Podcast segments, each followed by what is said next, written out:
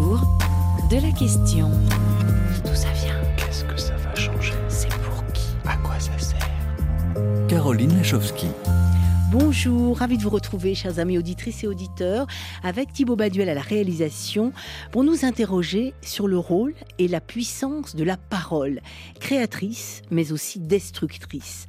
Pourquoi parler, c'est bien plus qu'on ne le croit, c'est peut-être même le seul super pouvoir des humains.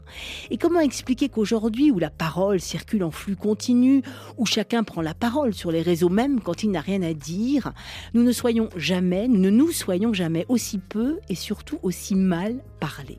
Aurions-nous perdu le sens de la parole?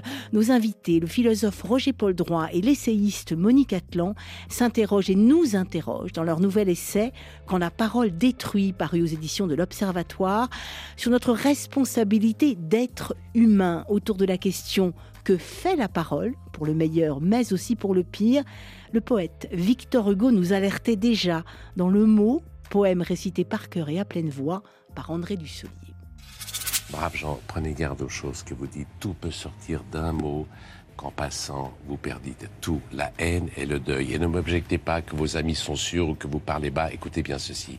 Tête à tête, en pantoufle, porte-cloche chez vous, vous dites à l'oreille au plus mystérieux de vos amis de cœur. Ou si vous aimez mieux, vous murmurez tout seul, croyant presque vous taire, dans le fond d'une cave à 30 pieds sous terre, un mot désagréable à quelque individu. Ce mot, que vous croyez qu'on n'a pas entendu, que vous disiez si bas dans un vieux sourd et sombre, court, à peine lâché, part, bondit, sort de l'emptenée, il est dehors. Il connaît son chemin, il marche, il a deux pieds, un bâton à la main, de bons souliers ferrés, un passeport en règle, au besoin, il prendrait des ailes, comme il vous échappe, il fuit, rien ne l'arrêtera, il suit les quais, franchit la place, etc. Passe l'eau sans bateau dans la saison des crues, va tout à travers un dédale de rue, droit chez le citoyen dont vous avez parlé. Il sait le numéro, l'étage, il a la clé. Il monte l'escalier, ouvre la porte, passe, entre, arrive, et ailleurs, regardant. L'homme en face dit Me voilà, je sors de la bouche d'un tel. Et c'est fait. Vous avez un ennemi mortel.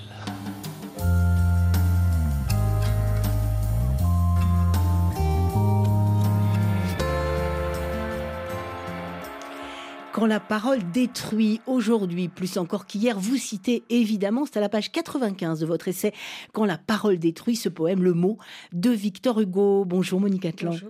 Bonjour Roger Paul Droit. Bonjour. Merci à tous les deux d'être en direct avec nous pour nous rappeler justement l'importance, l'impact, la portée de la parole, de nos paroles dont il nous faut répondre. Aujourd'hui, la parole, la prise de parole est partout répandue, parfois déchaînée euh, sur tous les réseaux. On n'a jamais autant parlé et pourtant, paradoxalement, on ne sait peut-être jamais aussi peu parler et surtout aussi mal parler. La parole est en crise, c'est votre constat à tous les deux, Roger Paul Droit, Monique Atlan. La parole est en crise, Roger Paul. La parole est en crise au sens où elle est en pleine explosion depuis le début de cette émission. Si on regardait le nombre de milliards de messages qui se sont échangés dans le monde euh, par euh, texto, euh, web, réseaux sociaux et autres, eh bien, ça fait plusieurs centaines de volumes déjà. Vous voyez, il y a quelque chose de phénoménal dans ce tsunami de, de paroles et en même temps, il y a une sorte de détérioration sourde, difficile à cerner, qu'on a essayé d'expliquer, mais qui fait que en, se détériorant, la parole aussi devient toxique.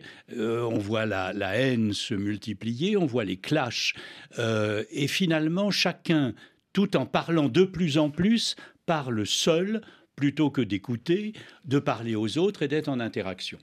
Votre fait, premier a... chapitre, Monique Atlan, c'est la parole est bien plus que ce que l'on croit. C'est comme si on l'avait oublié finalement Absolument. un peu aujourd'hui. La parole n'est pas qu'un outil. Hein. C'est ça. On parle tous les jours sans arrêt. On, on, on ne pense pas à ce qu'est la parole.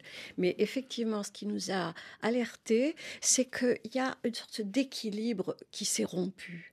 Hein, parce qu'on n'est pas naïf. La, la, médisance a toujours existé. Euh, les, les, les, propos euh, indélicats ont toujours exister. Mais effectivement, la parole a, parce qu'elle est humaine, la parole est toujours à double face. Elle a une face lumineuse, elle peut consoler, faire aimer, euh, élaborer, construire, ou effectivement la, la façon où elle peut humilier, insulté, blessé et tué. Parce que comme le dit André Dussolier quand il, euh, il cite, euh, quand il clame Victor Hugo, effectivement, la parole, c'est comme une flèche. Une fois qu'elle est partie, rien ne peut l'arrêter. Et je crois que actuellement, cet équilibre-là s'est rompu et que on est tous sidérés. On n'a pas besoin de faire un dessin. on est tous au courant de de, de, ce, de ce poids de la parole toxique et on oublie que nous sommes responsables de, de la parole elle-même. Et puis vous allez plus loin, si je veux dire, du coup, vous nous faites réfléchir à ce que c'est que la parole, comme si on l'avait oublié.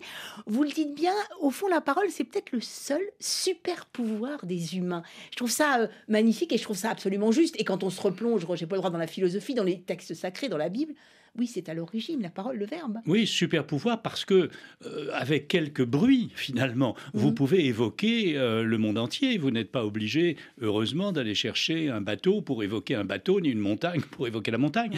Euh, nous fabriquons en parlant des mondes imaginaires, des mondes de, de, réassurance, de consolation, de proximité, d'amour, mais aussi d'invention. Euh, voilà, mais aussi évidemment euh, de menaces, de frayeur euh, ou de désolation. Et il sans la parole, il n'y aurait pas d'histoire. Il n'y aurait pas de société, mm. il n'y aurait pas d'humanité, il n'y aurait pas de science, il n'y aurait pas de philosophie. Il n'y aurait pas de poésie non plus, d'ailleurs. Évidemment, ni de, littérature, ni rien. Et ce n'est pas simplement un outil, c'est quelque chose qui nous fait exister comme sujet qui fait exister aussi les autres, et ça se passe dans l'interaction des êtres humains. Montaigne, et nous avons mis cette phrase au début mm. du livre, le dit magnifiquement, il dit ⁇ Nous ne sommes hommes et nous ne tenons les uns aux autres que par la parole. Ce qui veut dire que si cette parole commence à se corroder, même si euh, on ne le voit pas bien, c'est le rapport entre nous qui commence à, se détériorer aussi, et c'est d'une certaine manière l'humanité qui peut être euh, entamée si on ne fait pas attention à la fois au poids de la parole, à son importance, à son extraordinaire puissance, et aussi à notre responsabilité quand nous parlons. On ne peut pas dire n'importe quoi tout le temps. Et à nos auditeurs, j'ai envie de le citer hein, sur les réseaux sociaux à Kinshasa, il dit que chez moi, euh, ici à Kinshasa, les gens ont l'habitude de dire que le monde a été créé par la parole. Évidemment, le monde a été la parole est créatrice dans tous les sens du terme, donc destructrice aussi. Bah, écoutez, dans, dans, dans, la Bible, mmh. c'est effectivement le cas. Et euh, la parole, euh, le, le, mot hébreu pour dire parole veut dire aussi chose. C'est-à-dire ça, mmh. Voyez, c'est le même mot qui dit le mot et la chose. Et effectivement, dans ces traditions-là, euh, parler, c'est déjà agir. Et c'est pour ça que la, ce qu'on appelle la mauvaise langue est à ce point condamnée, sanctionnée dans le monothéisme, en tout cas dans le, dans le judaïsme. Il est à la fois, la mauvaise langue est à la fois plus grave que l'idolâtrie, la débauche, le ah meurtre, et elle n'est jamais pardonnable.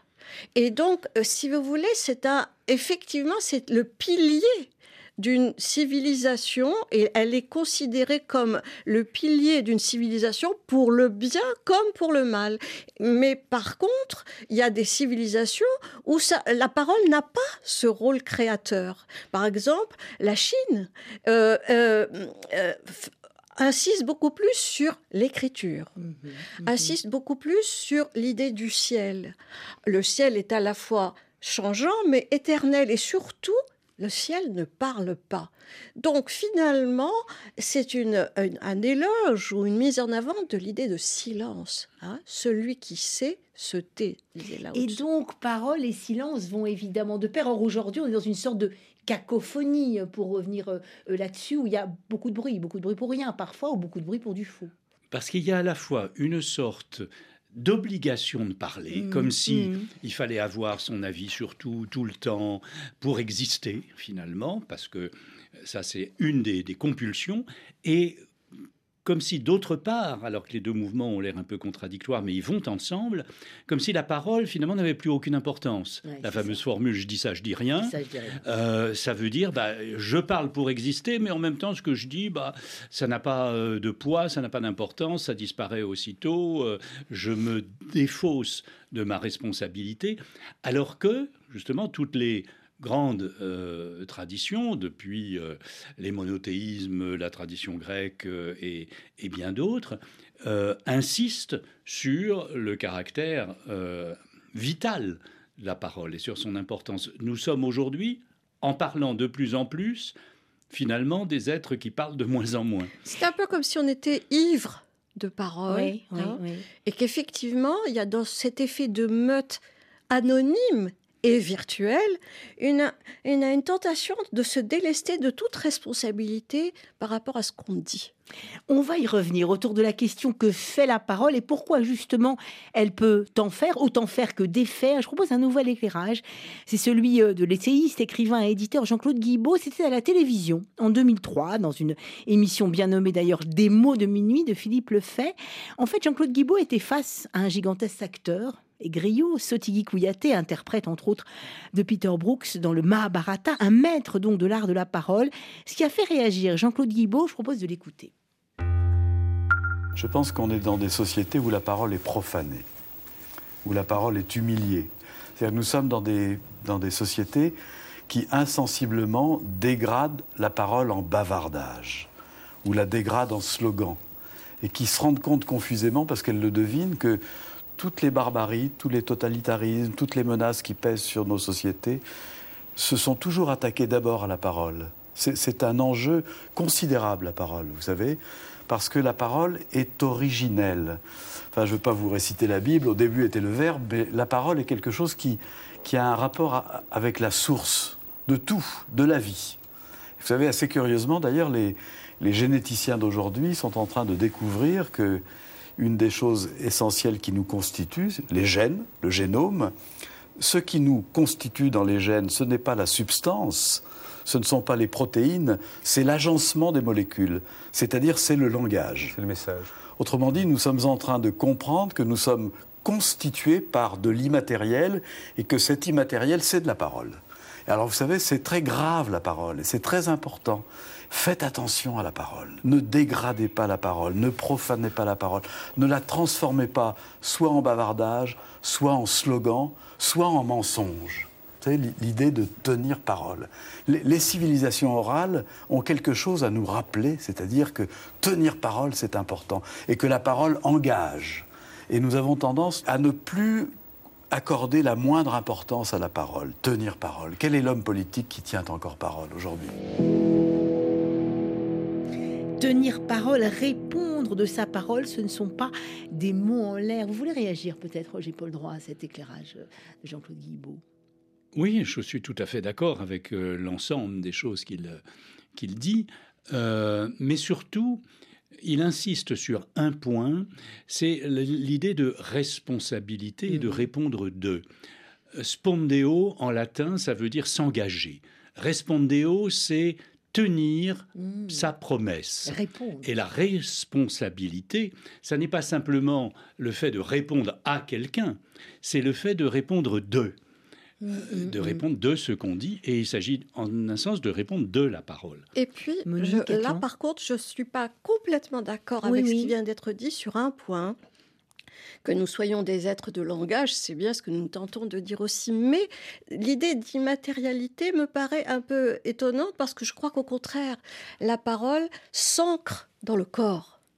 Et, même avec l'exemple de l'ADN et de ces lettres qui font ce que nous sommes, euh, Absolument, si vous voulez. Il n'y a pas de parole sans d'abord les organes du corps, sans la langue, sans la voix, sans les mhm. intonations. Et puis, il y a aussi dans le corps les affects, hein, le psychisme. Mhm, mhm. Et donc, je crois que c'est tout sauf immatériel. C'est les deux. Et il faut tenir le lien entre ces deux-là. Or, effectivement, on peut être débordé par ces affects et par des affects de haine, comme d'ailleurs des affects d'amour. Mais je crois qu'effectivement, ce qui est en jeu, c'est notre rapport à l'autre qui est en face de nous, c'est-à-dire et, à qui nous nous adressons, à qui nous parlons. Voilà, le face-à-face physique euh, permettait de, constater ces enjeux corporels et de langage. Et effectivement, maintenant que, que notre parole est toujours la plupart du temps à distance, mhm. sans contact, sans corps physique, alors oui, il y a un problème.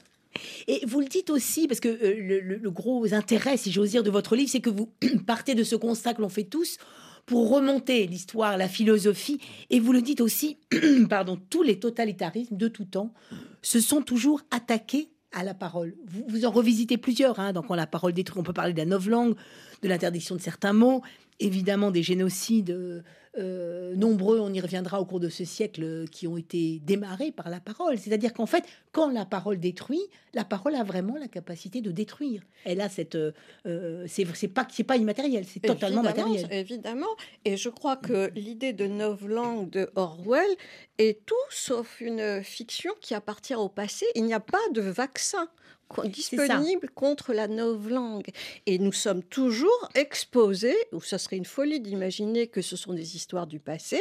Euh, l'exemple du génocide Tutsi est tellement marquant à cet effet, ou quand Václav Havel a dit un jour euh, il n'y a pas de grands événements qui ne soient pas précédés par des paroles. Mhm. Et, ou alors encore quand Victor Klemperer, le grand linguiste allemand, a consacré de façon clandestine ces années noires de la guerre, a comment le langage était retravaillé de l'intérieur euh, pour amener à accepter, le peuple allemand à accepter ce qui se passait. Le philosophe que vous êtes, Roger Paul Droit, c'est bien l'importance des mots, de la parole euh, orale comme écrite, enfin, au fond des mots, des mots. Bien sûr. Mais il n'y a, pas, a pas de possibilité de penser si on n'a pas les mots adéquats. Mm. Euh, c'est ce qui fait d'ailleurs que ceux qui n'ont pas assez de vocabulaire finissent par cogner parce qu'ils n'ont pas forcément les possibilités pour exprimer leur propre pensée.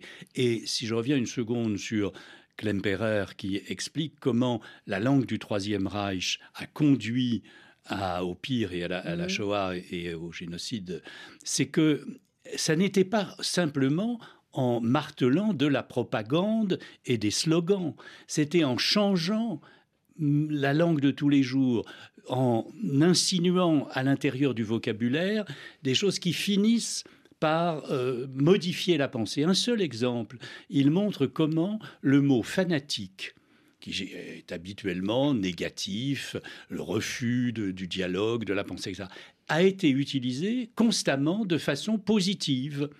Euh, nos soldats, d'être fanatique. Nos soldats opposent une résistance fanatique aux ennemis, etc. Enfin bref, fanatique devient l'équivalent de ferme, héroïque, héroïque euh, constant, euh, C'est un retournement, c'est de la manipulation. C'est à partir des mots, on peut tout faire. À partir de la sémantique, on peut tout faire. Autour de la question que fait la parole, on a bien compris, pour le meilleur comme pour le pire, on continue de s'interroger en musique cette fois avec Alexis HK et Karimouche. Ce ne sont pas des paroles en l'air.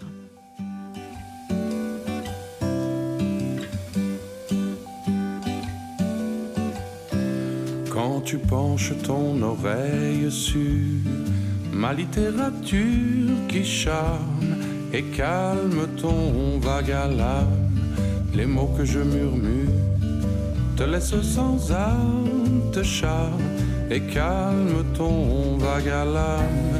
C'est chaud, c'est du sur-mesure. Quand mes propos t'inspirent, tu espères. C'est pas des paroles en l'air,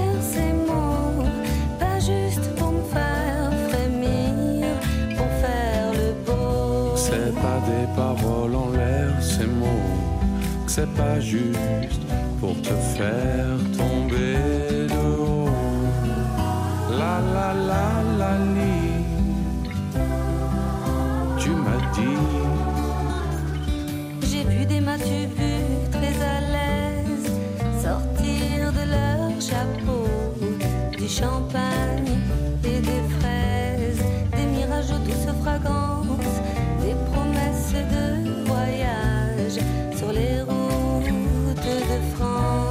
c'est chaud, c'est du sur-mesure. Quand mes propos t'aspirent, tu espères.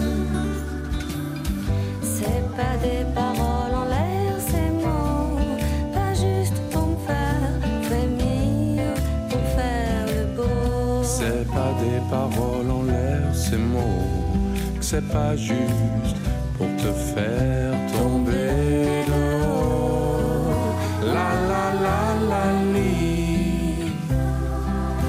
tu m'as dit Alexis Hachka et Karimouche, parole en l'air sur RFI.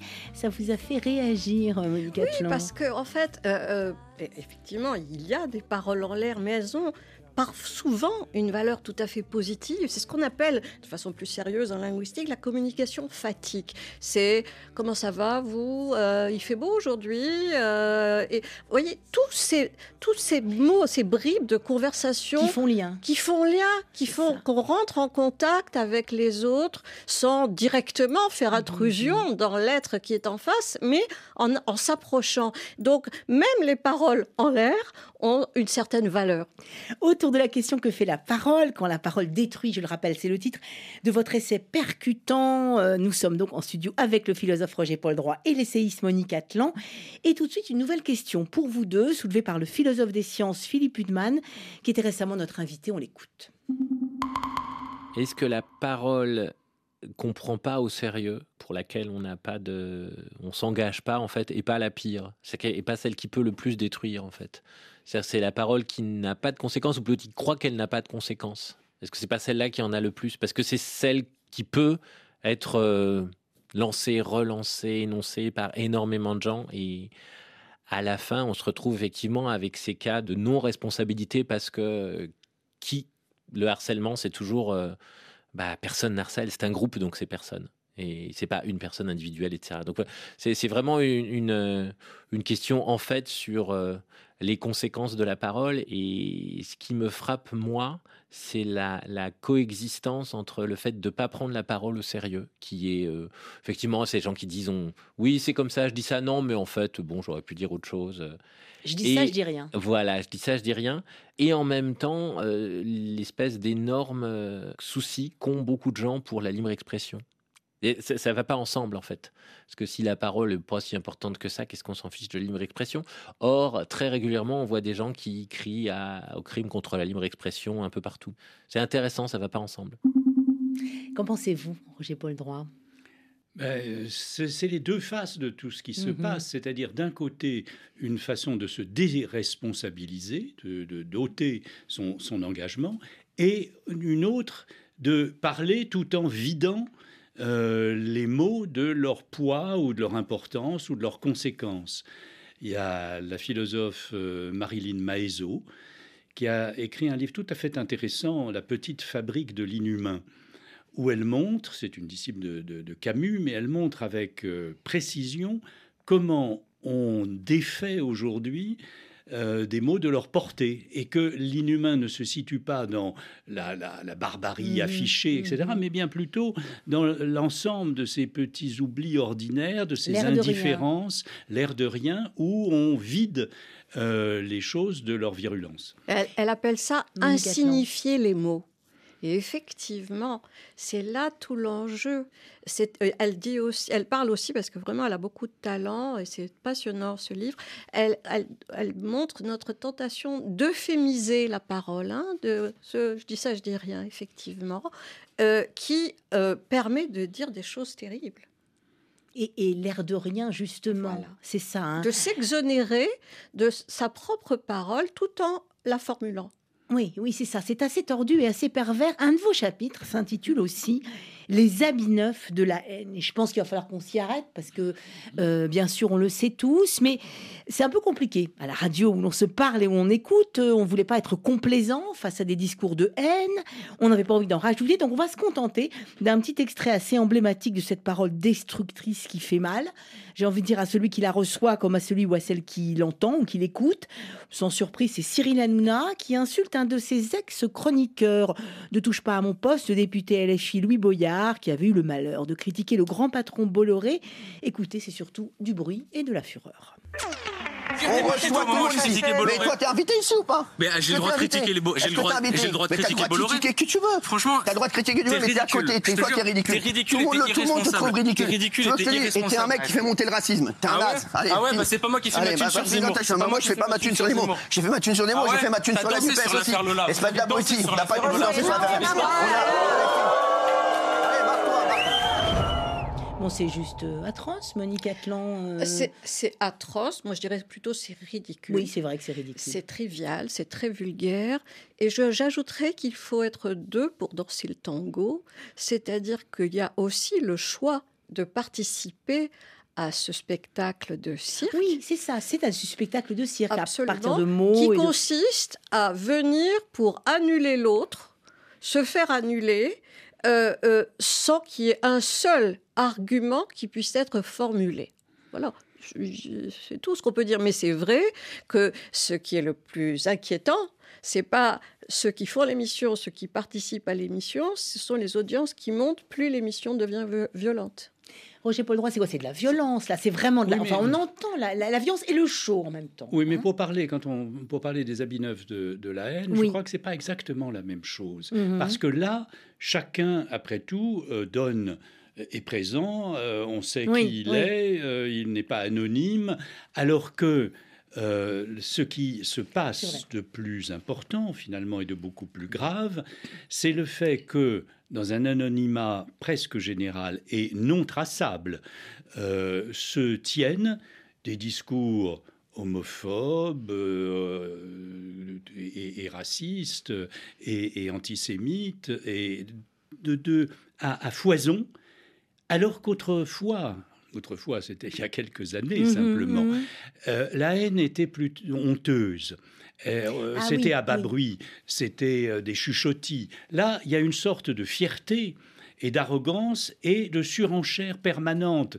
Chacun en remet une couche et il y a à la fois l'anonymat, la diffusion euh, extrême et, c'est, euh, et- et- et automatique, et puis la possibilité de rediffuser, de liker, euh, de partager. de tout cela. viraliser. Il y a De- une de jouissance oui, noire de la, des bas instincts, en fait. Parce que la- l'anonymat, et ce que j'évoquais tout à l'heure, l'effet de meute. hein, quand on est en meute, on s'oublie soi-même dans la meute, dans le collectif, et on finit par libérer des instants que normalement l'éducation, la civilisation canalisent le plus souvent, canaliser le plus souvent. C'est ça, c'est l'anonymat, le nombre. euh, et puis, on peut effectivement euh, euh, euh, dire ce qu'on veut. Et, parce qu'en même temps, ça a énormément de poids. Euh, je veux dire, euh, on peut entacher totalement une réputation. Absolument. Euh, vraiment, ça, ça a énormément de poids, mais On, on- on raconte dans le, le livre l'histoire qui est devenue euh, presque un, un modèle, euh, qui a une dizaine d'années déjà, donc c'est la préhistoire, euh, d'une femme qui met sur son réseau une blague effectivement raciste, euh, tout à fait nulle, euh, et qui se retrouve 11 heures plus tard, parce que ça a été diffusé, Pendant qu'elle était dans l'avion, pendant qu'elle était dans l'avion et qu'il y a eu des centaines de, de milliers euh, de dénonciations, elle se retrouve effectivement au alors, chômage. au chômage, Lynchée. perdue, lynchée, etc. Et- elle a fait une énorme connerie, mais elle en paye automatiquement et soudain le prix d'une manière qu'on peut juger euh, finalement. Je crois qu'il y a l'idée aussi de se excessive. passer des médiations classiques, parce que les, les lynchages médiatiques sont une façon de, de, de, de ne pas tenir compte de l'idée de justice, du procès en justice. Et donc, euh, c'est l'idée de ce que, ce que le sociologue Andrew Chadwick appelle le phénomène de désintermédiation. Hein on ne prend plus au sérieux les juges, on ne prend plus au sérieux les syndicats, la plupart du temps, on ne prend plus au sérieux le- les journalistes. Euh, on se pense expert, capable d'avoir une expertise sur beaucoup de choses, et un pas de plus, on devient juge de toute chose. C'est ça. Je vais vous en donner un exemple sonore là aussi, euh, du côté du complotisme. hein, euh, et c'était vraiment au moment du Covid et de, et de l'épidémie qu'on l'a entendu le plus. Un exemple plutôt malsain. Bon, promis, il est court aussi, mais il contient le pire de ce qui peut circuler sur les réseaux de certains influenceurs ou influenceuses, comme Clean Glow. C'est à peine incroyable, mais malheureusement, c'est bien réel. Aujourd'hui, tu peux pas t'amuser à faire des guerres avec la bombe nucléaire. Tout le monde, toute la planète elle crève d'un coup. Donc ils ont créé ce virus pour que les plus faibles y crèvent. C'est une sorte de, comme le truc qu'on étudie à l'école là, le, comment ça s'appelle? Les camps de concentration. Ben voilà. En gros, là, c'est une guerre euh, pour les plus faibles. C'est horrible, mais c'est vrai. Non mais j'ai un moment de lucidité là quand j'y pense, mais c'est une évidence en fait. La planète est surpeuplée, ça va mal. Là, avec les personnes âgées qui meurent, ça va alléger les caisses de retraite pour l'État. Oh, mais c'est trop une évidence en fait. Ah non mais là d'un coup, je me prends comme si d'un coup là, j'avais une illumination. Mais c'est une évidence en fait. Réfléchissez. Et voilà ce qu'on peut entendre sur le net quand quoi Quand la parole se. se... Enfin, c'est, c'est insensé quand même. Oui, oh, ça me donne presque envie de rire, sauf que c'est Oui, pas non, mais c'est- en c'est- fait, ça fait pas rire du tout.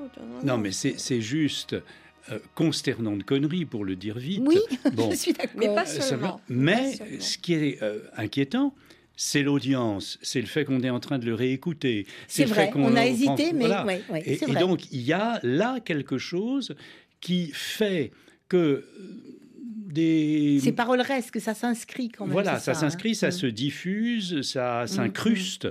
Euh, et et c'est euh, une des questions dont il faut, à mon avis, euh, sur lesquelles il faut porter Et le- puis, le- et la puis, il y a réflexion. effectivement, tout, bon, on en a parlé de, tout le temps de la Covid et pour d'autres moments, l'idée de la fake news et, et qui est au centre de ce qui va se passer dans les années à venir. C'est ça. Comment protéger la hiérarchie de l'information, le discernement des, entre le choix entre des informations et des désinformations, la manipulation, ce sera probablement pour moi l'enjeu du siècle à venir.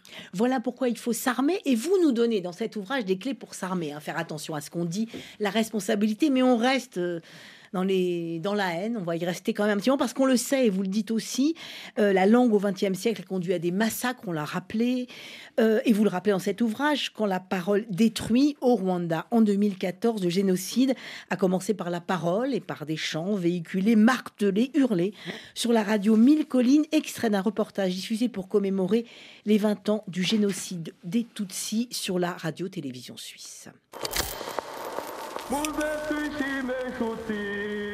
Au Rwanda, les mots comme les machettes ont tué. Le vocabulaire, euh, le vocabulaire choisi, les mots euh, sont, euh, peuvent être totalement assassins.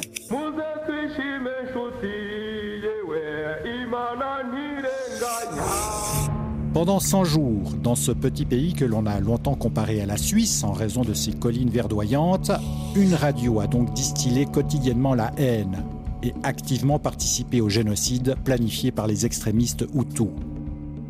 Euh, Radio-Télévision Libre de Mille Collines, pendant le génocide, s'appelle elle-même l'état-major de la parole. Toute présence d'Inyanzi n'est plus signalée à Ribeiro. Félicitations une fois de plus aux forces armées rwandaises. Les Inyenzi, cela veut dire les cafards. C'est ainsi que la radio des mille collines désigne l'ennemi, les modérés Hutus et la minorité Tutsi. La RTLM dénonce les gens nommément, dit où telle, personne est cachée, dit où il faut aller tuer quelqu'un. Les miliciens, ce qu'on appelle les Interahamwe, ils ont la radio dans une main et la machette dans une autre. Ce sont deux éléments qui fonctionnent euh, ensemble. L'ordre passe par la radio, l'exécution se fait par la machette. L'historien rwandais Marcel Kabanda, auteur de Rwanda, les médias de la haine, qui rappelait justement, finalement, il y a les mots dans une oreille, la radio dans une main et la machette dans l'autre. Alors ça, c'est- la phase finale, de, en, en- en quelque sorte, de, de- c'est de l'exécution. Mais il faut pas oublier que ça a commencé finalement dans les, une musique entraînante, Mhm, mhm. ça a commencé dans l'humour, dans la dérision, et les, les Tutsis eux-mêmes riaient des blagues, blagues qu'on faisait sur eux. Vous voyez, c'est-à-dire que euh, ça a C'est lentement, progressivement. c'est ça. Là, c'est pas aller les tuer et dire ils sont à tel endroit. Et ça, c'est la, c'est la fin de l'histoire. mhm. Mais quelques mois avant, parce que tout a été très vite, ça a commencé par une radio qui ciblait les jeunes, qui était drôle, qui était entraînante et qui parlait des cancrelats et qui ensuite euphémisait constamment tout en riant, disant il va falloir défricher, attendez, il va se, pa- il va se passer des choses, on va, on va balayer les cancrelats, etc. Euh, autrement dit, jamais les mots les plus horribles ou les plus crus de meurtre ou de génocide n'étaient prononcés, et en même temps, tout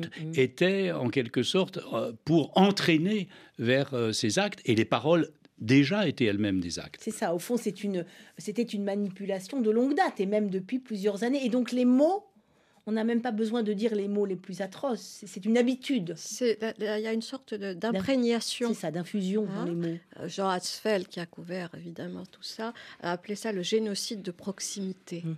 Et effectivement, ce qui est très frappant, c'est qu'il faut à peine quelques mots pour pouvoir aller tuer son voisin. Son voisin, pas un lointain, pas un étranger, le voisin c'est bien les mots, donc justement, euh, la parole, hein, que fait la parole, c'est cette question que nous tournons. La parole, elle défait, elle détruit, hein, c'est le titre de votre ouvrage, mais elle fait, vous l'avez dit aussi, elle fait, elle agit, et elle peut aussi être porteuse et active. Alors, je ne sais pas ce qu'il faut citer, le discours du général de Gaulle, l'appel du 18 juin, ou bien Martin Luther King, I have a dream, la parole, la parole construite, la parole peut aussi être créatrice, porteuse. Euh, et c'est dans ce sens-là, évidemment, enfin, c'est le revers de la médaille, l'autre côté de la médaille. Oui, bien sûr. C'est-à-dire qu'en fait, euh, ce, que, ce que je voudrais dire, c'est que on, ne veut pas, à travers ce livre, euh, donner des leçons de morale. On ne fait pas la morale. On veut euh, parce qu'on n'est pas là qui on est pour décider comment c'est qu'il faut dire ou pas. voilà, la liberté d'expression est un bien incroyable. Mais si on parle de tout ça, c'est effectivement pour rappeler à chacun notre responsabilité à l'égard de notre propre parole. Il faut y penser, il faut y réfléchir. Et donc, vous, citez l'appel du 18 juin. Effectivement, ça, me semblait être un exemple très symbolique d'une parole qui, qui mobilise, qui fait agir, qui provoque euh, le fait de se mettre debout voilà, de partir pour l'ombre. De, donc, euh, quand dire, c'est faire, disait le philosophe euh, John Austin. Et effectivement, il y a des paroles qui ont cette capacité d'être en elles-mêmes un acte. Quand on va à la mairie et que le maire dit je vous déclare unis par les liens du mariage, mhm. c'est effectivement une parole acte. On est effectivement vraiment mariés une fois qu'on sort et que le maire a dit cette parole. Donc oui, les mots à la, fois peuvent tuer, comme on le, on le déplore profondément, et les mots peuvent élaborer des résistances, des révoltes, des révolutions euh, et, des constructions incroyables. Roger Droit. Oui, je voudrais ajouter un mot sur les, les outils de diffusion des mots. Parce que l'appel du, l'appel du 18 juin, c'est un appel à la radio, euh, comme euh, la radio d'Émile Collines, etc. Et comme nous sommes à la radio en ce moment même. Absolument. Et finalement, un des grands traits des totalitarismes du XXe siècle, ça a été euh, d'être des idéologies couplées à de grands moyens d'information et de médias. Et de médias.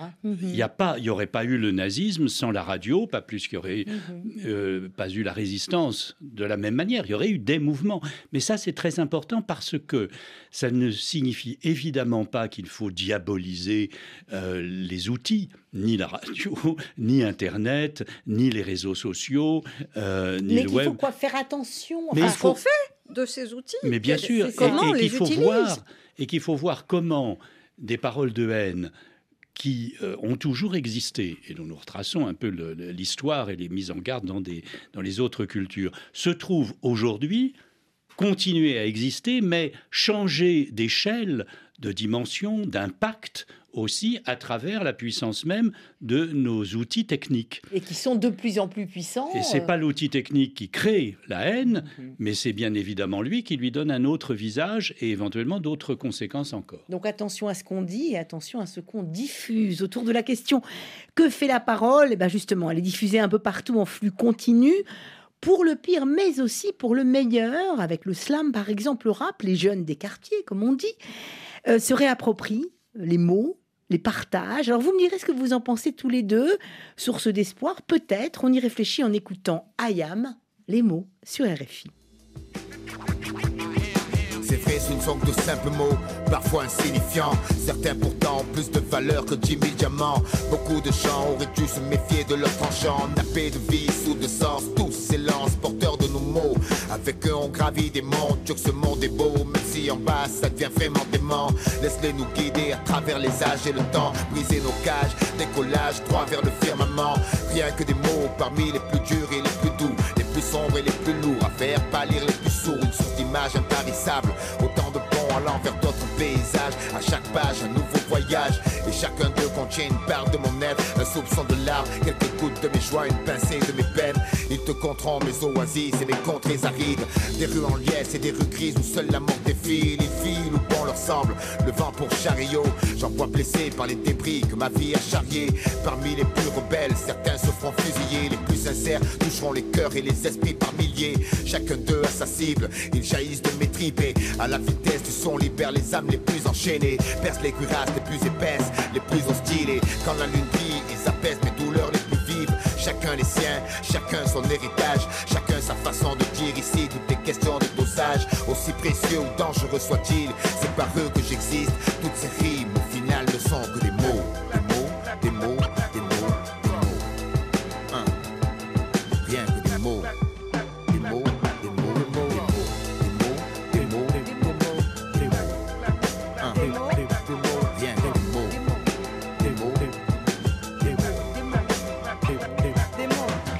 Les mots d'Ayam sur RFI, comment font-ils réagir le philosophe que vous êtes, Roger Paul Droit, autour de la question que fait la parole, que font les mots d'Ayam? Eh bien, je crois qu'ils font de la poésie à, à- à sa, à sa manière, finalement, parce que le rap, c'est aussi une des figures qu'on aime ou qu'on n'aime pas, mais c'est une des figures de la euh, poésie active et vivante aujourd'hui. Et il parle de les mots à travers les âges et le temps. Euh, c'est effectivement une des constantes à travers les âges, le temps, les langues, euh, les civilisations. Mais je crois qu'aujourd'hui, et il ne le dit pas, me semble-t-il, mais c'est pas grave. euh, une des choses aujourd'hui, c'est le rapport aux machines. Si vous voulez, on n'a pas euh, beaucoup abordé cette question, mais je le fais d'un d'un mot. Si vous, euh, voilà, la parole ne pouvait pas ouvrir la fenêtre, sauf dans les contes de fées. Aujourd'hui, euh, n'importe Siri, qui- ouvre-moi la fenêtre. voilà, avec quel, un peu de, euh, voilà. nautique euh, on allume la télé, on ouvre la fenêtre, on, on- on envoie. Bon, et il y a là quelque chose qui est aussi une des modifications du paysage, en dehors de celle dont on a parlé, dans le fait que nous parlons à des machines qui euh, nous parlent, qui peuvent éventuellement agir sur la réalité, mais qui aussi modifient une, une grande partie de notre rapport à la parole parce que nous n'avons plus l'air d'être les seuls à parler. C'est ça. Et puis ça dévalorise notre. Enfin, ça dé- enfin, est-ce que ça dévalorise aussi un peu notre parole? Oui, Bah, on quand- a, on n'a plus l'air, comme vous dites, était seul à parler. Or, les machines ne nous répondent pas. Bah, les machines. Mais si elles peuvent nous répondre, simplement, ce sont des réponses qui, pour l'instant encore, sont stéréotypées. On n'est qu'à qu'à l'orée de tout ce qui peut Mhm, Donc se vous dites produire. attention aussi à ce que les Ah bah, bien sûr, paroles ça, des ça machines, va être bien aussi sûr. un enjeu très fort, puisque toute Oui. la question, c'est de savoir qui va le plus influencer l'autre. C'est des questions d'anthropomorphisme, où on va continuer, et parce qu'on a cette euh, fonction-là permanente de projeter sur la machine des, des- des- des caractéristiques humaines, et euh, voilà, des, des dames de compagnie, des, pour les personnes âgées, et on, on va s'attacher aux machines, ou les machines, dans leur façon de parler lapidaire, euh, comme ça, abrasée, vont... euh, nous assécher nous aussi. hein. Oui, oui, oui. oui. On ne sait pas encore comment tout ça va se forcément se mixer. Roger Paul. il, il me semble que la, le point essentiel, c'est la place de l'autre. Euh, si on imagine que la machine est une sorte d'autre euh, comme nous, ça va pas fonctionner. Il faut savoir que- ce que les machines peuvent, garder notre responsabilité, savoir que quelle que soit la perfection d'illusion qu'elles peuvent créer, euh, les machines ne pensent pas, ne- n'ont pas de rapport au monde, n'ont pas euh, d'émotion ni d'affect. Elle calcule, c'est tout. Et, et, euh, voilà. Et nous projetons évidemment sur les euh, illusions qu'elles nous créent ou les informations qu'elles nous transmettent ou les réponses qu'elles nous font des désirs, des volontés. Comme... Et ça, il faut être conscient de cela et surtout absolument conscient du fait que la parole humaine est une interaction entre êtres humains. Et, donc, si on est tout seul à parler, euh, c'est plus de la parole humaine. Vous dites réapprenons à parler humain. Il y va justement de notre humanité. Alors je ne résiste pas à vous faire écouter un de nos plus grands philosophes contemporains, grand humaniste que vous connaissez bien, c'est votre ami euh, cher à tous les deux, Souleymane Bachir Diagne, professeur à Columbia University. Ce philosophe sénégalais humaniste donc est invité à l'ENS, à l'École normale supérieure à Paris, euh, ce printemps pour euh, comme premier professeur d'un ambitieux programme transversal Sud, et il nous a laissé pour vous deux cet éclairage. Cette idée que la parole détruit est profondément vraie et je crois que c'est un constat malheureusement qu'il faut faire et qui est caractéristique de notre temps. Des réputations peuvent être détruites, la parole peut détruire, une parole fausse, diffamatoire, mais qui circule par exemple dans les réseaux sociaux, qui euh, acquiert une sorte de vérité uniquement parce qu'elle circule euh, et de manière anonyme comme la rumeur et on a du mal ensuite à s'en dépatouiller, évidemment. Et il est bon, en effet, qu'il y ait une réflexion éthique et philosophique sur la capacité de la parole à détruire. Cet outil qui est fait pour des finalités nobles, partager une pensée. C'est la manière dont je puis partager ce que je pense, ce que j'ai de plus euh, élevé en moi, je le partage avec d'autres par la parole. C'est donc une manière de construire des ponts, de soigner, de réparer. La parole doit être également réparatrice, et puis voilà qu'elle est également destructrice. Euh, donc mettre le doigt sur la capacité de, détruire en parlant, c'est aussi une manière, au fond, d'appeler à une sorte de sursaut éthique et de responsabilité vis-à-vis de la parole que nous faisons circuler aujourd'hui. Souleymane Bachir, dernière raison, c'est un sursaut éthique euh, et, sur la responsabilité. Euh, éthique et juridique. L'un ne peut pas aller sans l'autre. C'est-à-dire le, le, droit à la parole, mais du coup, attention à ce qu'on dit. Absolument. Il y a euh, effectivement des peut-être euh, à penser au niveau européen, si ce n'est au niveau mondial, euh, des, des, des, des, jurisprudences qui encadrent ces possibilités de parole, qui sont aussi des richesses, évidemment. Et, et, et, je crois que la responsabilité individuelle enrichit la responsabilité collective, les deux vont ensemble, mais c'est aussi bien sur le plan juridique que sur le plan éthique que cela peut se passer. Roger Paul Droit, le, mot de conclusion sur la parole et sur ce, sursaut éthique responsable, enfin humain hein, au fond. Au fond, vous invitez à redevenir humain, à parler humain. Voilà, et parler humain, ça veut dire d'abord écouter l'autre. Euh, savoir qu'on n'est pas seul à parler, savoir que cette interaction, cette interdépendance, ce dialogue, ces débats, même s'ils sont rudes, euh, ne peuvent pas annuler euh, la personne des autres, ni les mépriser, ni les humilier. Et finalement, il s'agit d'être conscient de cela. Il ne s'agit pas d'avoir d'accumuler simplement des, interdits, des paralysies. Mmh, voilà, mais si chacun mmh. savait et pensait qu'il n'est pas obligé de parler tout le temps, qu'on ne dit pas n'importe quoi sans y penser, et qu'on s'engage dans euh, sa parole, ça pourrait déjà changer pas mal de choses. Merci de nous le dire et d'être venu en direct, de nous le dire à tous les deux. Je rappelle le titre de votre essai, La parole, Quand la parole détruit, un ouvrage qui nous fait nous sentir plus humains, justement. Euh, c'est paru aux éditions de l'Observatoire. Vous revenez quand vous voulez euh, pour faire passer la parole, justement. Merci Monique Atlan. Merci Roger Paul Droit. Merci, à vous. Autour de la question sur Internet, www.rfi.fr. Autour de la question, c'est fini pour aujourd'hui. N'hésitez pas à partager et à vous abonner à notre podcast disponible sur toutes les plateformes et sur l'application RFI Pure Radio. Un grand merci à vous, chers amis auditrices et auditeurs, pour votre écoute fidèle et attentive avec Thibaut Badiol à la réalisation, Caroline Fillette en coulisses. Nous vous remercions pour votre curiosité sans cesse renouvelée et portez-vous bien et dites-vous des mots doux. On a le droit aussi hein, de se dire des mots doux. Gardez l'esprit libre et ouvert à tous les possibles. À l'écoute de RFI, c'est bientôt l'heure de retrouver les informations.